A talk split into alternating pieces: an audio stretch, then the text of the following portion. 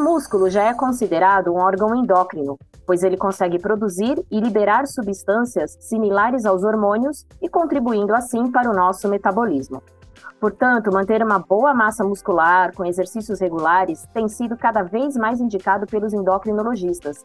E quem está aqui comigo para falar sobre esse assunto é o Dr. André Câmara, membro da diretoria da SBEM Regional São Paulo. E aí, doutor, tudo bem? Eu queria já começar esse papo perguntando se você se exercita. Bom dia, Regiane, bom dia a todos e obrigado pelo convite. Eu sou uma pessoa muito suspeita para falar porque eu me exercito regularmente desde a infância. Sempre gostei de fazer atividade física e atualmente eu treino na academia três vezes por semana, pelo menos. Em outros dias faço esteira, caminhada ou jogo beach tênis. Sempre gostei muito de atividade física.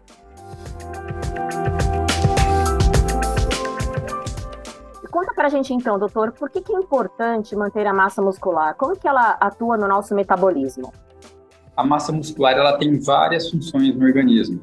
Ela apresenta função motora, função estrutural. Não é apenas a questão da estrutura muscular, a estrutura óssea também. Fazendo atividade física, tendo uma massa muscular boa, você melhora a sua saúde óssea. Tem função metabólica, produz alguns hormônios como a irisina, inibe a miostatina, isso vai propiciar uh, o crescimento de massa muscular. E pessoas que têm massa muscular preservada, quem faz atividade física anaeróbica, que tem massa muscular preservada, tem menor risco de ter Alzheimer. A atividade física também traz uma, diversos benefícios cardiovasculares, diminuição de risco de diabetes, de hipertensão, diminui risco até de alguns tipos de câncer, câncer de bexiga, câncer de rim alguns cânceres do trato gastrointestinal, câncer de mama, de endométrio, melhora a depressão e ansiedade, entre outros. Então, é uma das coisas que, para promover a saúde, um dos fatores mais importantes. Doutor, mas o que seria exatamente uma boa massa muscular? Uma boa massa muscular seria uma massa muscular em quantidade normal ou aumentada para a respectiva idade e sexo, com uma distribuição global às vezes não adianta, por exemplo, a pessoa que vai na academia e só faz braço. E com função preservada. O que seria a função preservada? É o, o músculo ser capaz de fazer as atividades do cotidiano, você conseguir levantar, você conseguir ter uma andar, ter uma marcha adequada, você ter uma postura adequada, você conseguir segurar algum objeto, levar o objeto para outro lugar, fazer movimentos com os braços, entre outros ou seja, o seu organismo está com funcionamento muscular pleno. E quais são os métodos mais eficazes para avaliar a quantidade né, de massa muscular e como que essas medições podem ser aplicadas na detecção precoce da sarcopenia? Primeiro, eu acho que é interessante falar sobre o que é sarcopenia. A sarcopenia é caracterizada pela redução da força muscular e diminuição da massa muscular. Às vezes a pessoa perde um pouco de massa, só que consegue manter uma força razoável. Entretanto, em alguns momentos, vai começar a ter uma diminuição bastante importante de força, inclusive podendo levar a incapacidades, né? Incapacidade funcional. Esse processo é muito relacionado com o envelhecimento, mas ele não é exclusivo dele. Inclusive, a gente se preocupa muito por causa do hábito de vida de criança e adolescente hoje em dia, cada vez fazendo menos atividade física e se alimentando mal, cada vez com menor quantidade de massa muscular, e muito adolescente, até criança sarcopênico. Os melhores métodos para avaliação são DEXA, que é o padrão ouro, e outros métodos de composição corporal, como a própria bioimpedância e avaliação por pregas. A gente também, interessante fazer avaliação clínica para ver se a pessoa tem alteração de força, tudo que já pode dizer que aquela sarcopenia já está levando a uma certa dificuldade para aquele indivíduo. Doutor, e existem algumas intervenções específicas, exercícios ou suplementos nutricionais que podem ser particularmente eficazes na prevenção aí da sarcopenia? Para prevenir sarcopenia, a nutrição é fundamental, em combinação com a atividade física regular. Uma dieta equilibrada, tem que conter um pouco de carboidrato, e às vezes a pessoa pensa, ah, vou fazer uma dieta, cortar completamente o carboidrato. O carboidrato, ele pode ajudar a secretar insulina, e a insulina pode ajudar a formação de músculo também. Então, é uma dieta equilibrada, uma boa quantidade de proteína. Essa quantidade de proteína ela varia com a idade. Com o decorrer da idade, a pessoa vai precisar de uma quantidade maior de proteína. pode precisar em torno de 1,6 grama por quilo dia, enquanto um jovem, muitas vezes, com 1 grama quilo dia pode ser suficiente. Lógico que quem treina mais intensamente pode precisar de necessidades maiores. E lembrando que tem que respeitar eventuais doenças que a pessoa pode ter. Eventualmente a pessoa tem uma alteração renal, tem a perda de, perda de proteína, que aí tem que consumir a quantidade um pouco menor de proteína, ou tem uma alteração hepática importante, é sempre respeitando a variabilidade individual. Dentro desse contexto, se a pessoa não tem nenhum problema na questão de ingesta de proteína, uma série de suplementações proteicas pode ser válidas, como whey protein, albumina, uma série de proteínas vegetais, HMB, outros suplementos proteicos.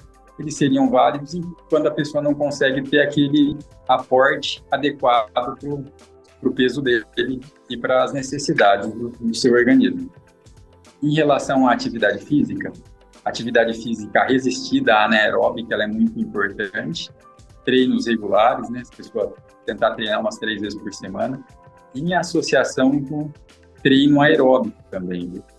Se a pessoa faz um treino anaeróbico isolado, ela tem pior resultado do que se ela fizer combinado com aeróbico também. Tem que fazer alguns treinos aeróbicos durante a semana. Isso vai ajudar ao maior ganho de massa muscular. Quando eu estou falando de atividade física anaeróbica, estou falando de atividade física tipo musculação, musculação, crossfit, atividade física com uma força maior. De atividade física aeróbica, caminhada, bicicleta, natação, entre outros. E quando a gente está falando de proteína, estamos falando de carne, carne vermelha, carne branca, frango, peixe, carne boi, carne porco, ovo, entre outros. Outro suplemento que pode ser válido é a questão da creatina. Pode ajudar na recuperação intraséries, numa atividade física de resistência, e que existe um grande mito que ela poderia fazer mal para o rim e não faz. A creatina ela pode aumentar a creatinina, mas ela não piora a função renal. Quando a gente analisa o rim de outras maneiras, como clearance de inulina, que é um método laboratorial, mostra que a função renal continua preservada. Doutor, você citou aí alguns exemplos, né, de, de exercícios anaeróbicos. E quando o paciente, por exemplo, detesta a musculação, que tipo de exercício também pode ajudar a manter a massa muscular? É, é muito interessante tentar gostar, porque seria uma das coisas mais eficazes. Se não gostar, pode tentar fazer atividade física com elástico, peso do próprio corpo, alguma atividade de luta, por exemplo, entre outros.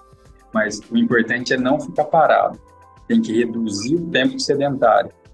É interessante que a questão da atividade física ela, tem um benefício muito além da questão de, da massa muscular em si. Se mo mostra que uma pessoa que, por exemplo, está no escritório parada, em comparação com quem de vez em quando levanta, essa pessoa que faz esses episódios de quebra o tempo sedentário poderia ter menor risco de ter uma série de complicações de doenças. Então, a gente tem que fazer atividade física e reduzir o tempo sedentário.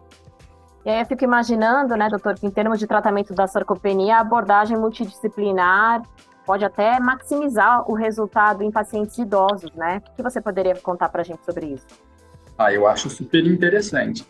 A orientação nutricional para tentar deixar a dieta mais redondinha dentro das expectativas daquele paciente para uma boa síntese de massa muscular, uma boa ingesta de proteína, além da questão de uma orientação de um educador físico ou de um fisioterapeuta, dependendo do paciente, né, para ter uma atividade física mais adequada, que muitas vezes a pessoa não está acostumada a ir para academia, por exemplo, vai para academia, vai realizar uma atividade física de uma maneira incorreta e tem que fazer exercício físico, só que exercício tem que ajudar, tem que fazer de uma maneira correta seja o treino aeróbico ou anaeróbico, para ter um melhor resultado na ganho de massa muscular para ter menor risco também de lesões. Se fazer uma atividade física de uma maneira inadequada, eventualmente pode ter alguma coisa que a gente não deseja, que é alguma lesão.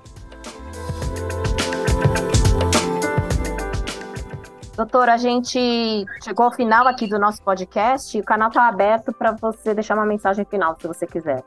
Atividade física tanto aeróbica quanto anaeróbica, é uma coisa importante, independente da faixa etária.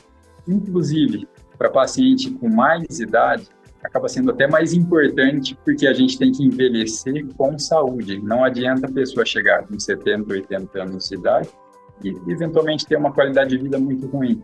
A gente quer que a pessoa chegue nessa idade independente, com uma boa qualidade de vida. E atividade física é uma coisa que é fácil de fazer, isso tem que ter disposição e tem que fazer virar rotina no dia a dia.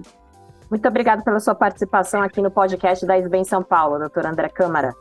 Eu que agradeço a vocês, Jane. Um abraço a todos.